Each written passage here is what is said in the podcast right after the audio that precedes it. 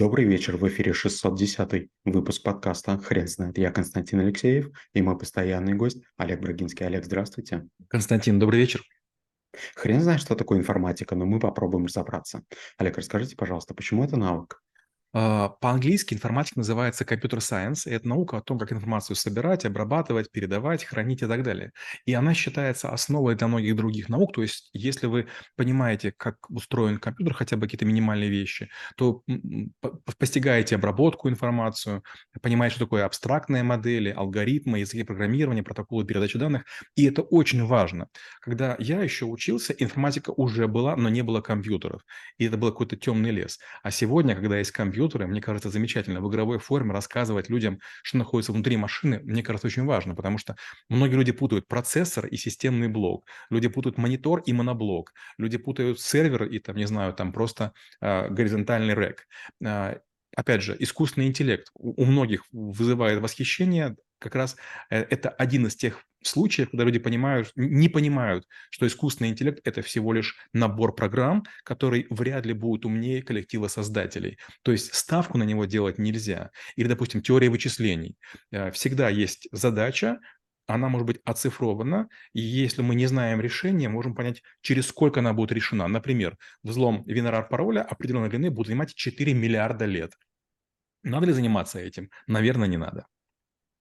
Олег, не могли бы, пожалуйста, рассказать, на какие вопросы отвечает такой комплекс а, из а, сложных тем? Ну, давайте по порядку. Ну, первое – это, наверное, теория алгоритмов. Я обожаю эту историю. Мы сейчас пишем ряд статей, алгоритмы Декстра, Прима, расстановка ферзей, расстановка а, шахматных коней.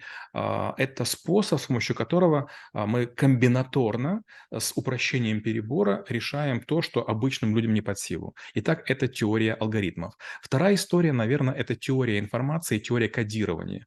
Информация, она имеет некие структуры, блоки, и вот, скажем, переводить языки с одного на другой нужна теория информации и теория дескрипции. Следующая теория кодирования. Теория кодирования, она должна быть использована в том случае, если мы хотим чего-то передавать. Если мы делаем неоптимальный сайт, если мы делаем неоптимальный интерфейс, по сети гуляет много пустоты, тратится электричество, тратится э, время, и это нецелесообразно. Следующее – это структуры данных. А, есть разные способы сортировок, а, есть нормальные формы, есть бекус-науровская форма, которая подсказывает, рассказывают, каким образом мы должны создавать структуры. Дальше, теория языков программирования, отличие компилятора и интерпретатора, работа до первой ошибки или нахождение всем, отличие э, интеррапшена от ворнинга, ну и другие всякие вещи. Олег, вы перечислили достаточно много тем, а, и они сложны даже по их названию. Но а, вы уверены, что это программа для а, школьника 10-11 класса?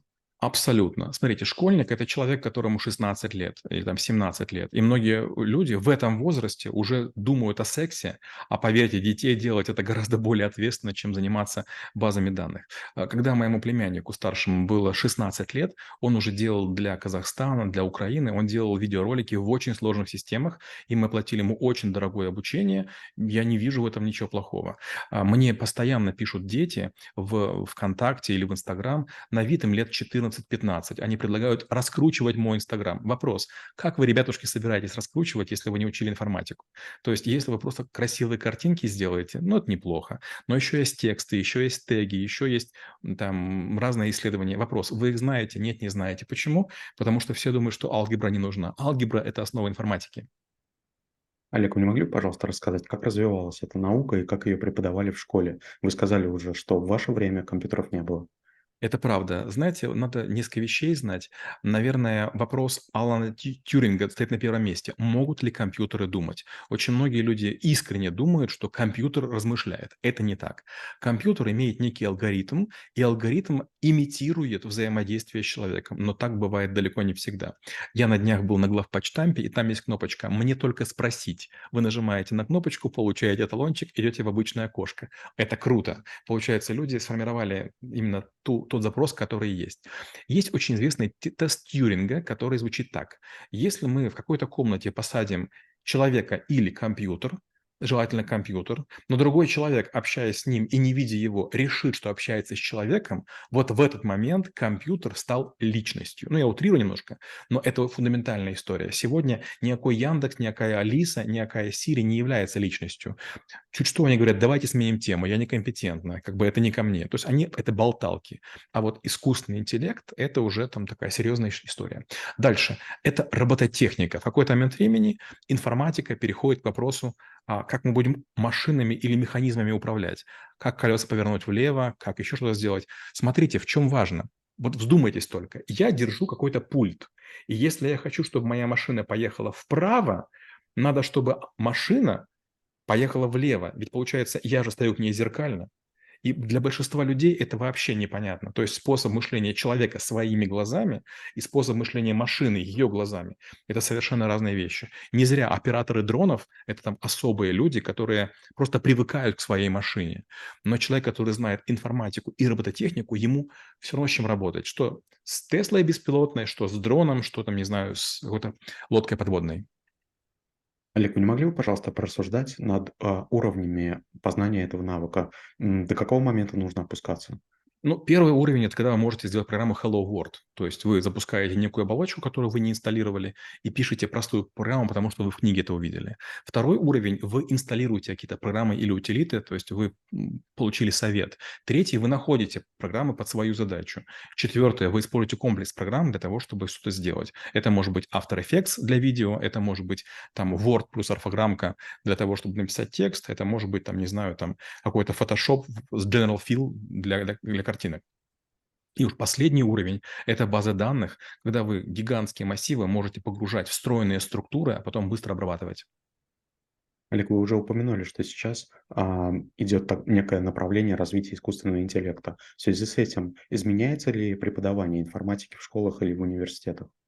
Я точно не знаю, но мне кажется, что не должно, потому что искусственный интеллект– это прям такой уже там четвертый, пятый или шестой уровень информатики. Мне кажется, сначала нужно объяснять слово «производительность машины». То есть мало кто понимает, что компьютеры имеют ограниченную память, ограниченную производительность, и любые каналы передачи данных имеют тоже ограничение в скорости. Это первое, что нужно производить, рассказывать. Второе, я бы рассказывал про компьютерную безопасность, потому что некоторые не понимают, насколько опасны компьютеры, подключенные в сеть. Третье, чем бы я рассказывал, это, наверное, крипта. Сегодня даже дети мечтают ее иметь. Это просто утопия. Это глупо, несерьезно, и пока это очень опасно. Дальше я бы сказал компьютерное моделирование. То есть, когда мы занимаемся монтажом видео, когда мы делаем текст, когда мы картинку, мы моделируем сначала то, что мы хотим, а потом внедряем. Дальше численные методы. Это уже сложнее, потому что, скажем, нужны всякие сортировки. Сортировка пузырьком, сортировка э, разделения на надвое, там, сортировка там, деревьями. Дальше следующее я бы делал бы, наверное, а, параллель параллельные и распределенные системы. У нас в наших компьютерах внутри процессоров есть несколько конвейеров. Бывает 4 ядра, бывает 16, и глупо их не использовать. То есть если надеяться, что система операционная или язык программирования все сделает за нас, это не так. Вот поэтому, наверное, дальше, наверное, сети Петри, процессы там, массового обслуживания, и на это, наверное, и все. Олег, а вы не могли бы, пожалуйста, подумать, над какими навыками нужно а, поработать перед информатикой для того, чтобы те вещи, о которых вы сейчас рассказывали, они достаточно легко заходили в голову человека? Вот если честно, Константин, вы меня очень сильно озадачили. Я, может быть, не подготовлен, поэтому скажу глупость. Но мне кажется, что как раз информатика должна быть первым таким обзорным навыком, где не очень глубоко мы затронем вообще все вещи. Память, шина, способы хранения, архивация. Мне кажется, что с нее нужно начинать. Но, опять же, не факт. У нас с вами будет навык, называется лестница наук. И мы говорим о том, что одни науки на, другую, на другие опираются. Скажем, физика опирается на математику.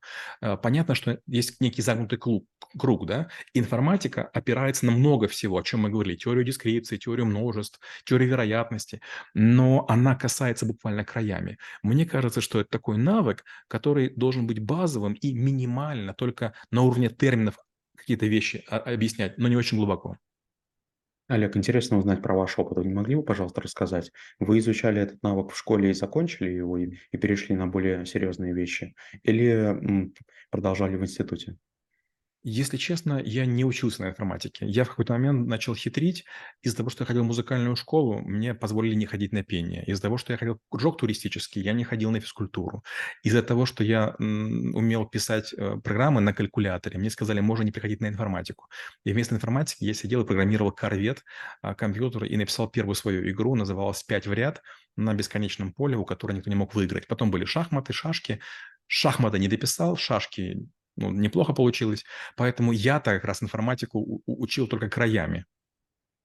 Олег, вы не могли бы, пожалуйста, рассказать, а все-таки человеку, например, 35 плюс, а как изучать этот навык? Смотрите, вот если вы технарь, то вам не нужно учить информатику, вы сами разберетесь. А вот, скажем, если вы рисуете картины, если вы пишете тексты, ну, конечно, это надо делать. Знаете, вот сегодня я ре- рецензировал потрясающую книгу э, казахского бегуна, и он рассказывает прям классные истории, прям я узнавал себя. То есть, как он все рассказывает, так все есть. Какие суставы болят, как слазят ногти, какие кровавые носки. Но я все время думал, блин, ему бы чуть-чуть копирайтинга, вот чуть-чуть бы, и было бы еще красивее. Так больно читать. Но опять же, наверное, вы не понимаете, как больно читать тексты, когда вы умеете писать чуть-чуть лучше. Вот то же самое с информатикой.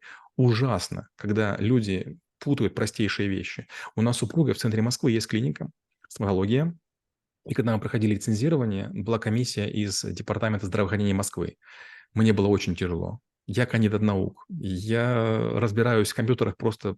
вот, А мне такие глупости говорили. Где у вас там какие-то названия? И они прям были не в попад. Строгие, серьезные, грозные люди такую чушь мололи. То есть они не отличают кабеля, разъемы, шлейфы. И я думал, ух ты, елки-палки. Надо, конечно, вытерпеть, но это же просто какой-то маразм. То есть люди, которые вообще не разбираются в чем-то, говорят, что как бы мы занимаемся телемедициной. Олег, спасибо. Теперь на вопрос, что такое информатика, будет трудно ответить. Хрен знает.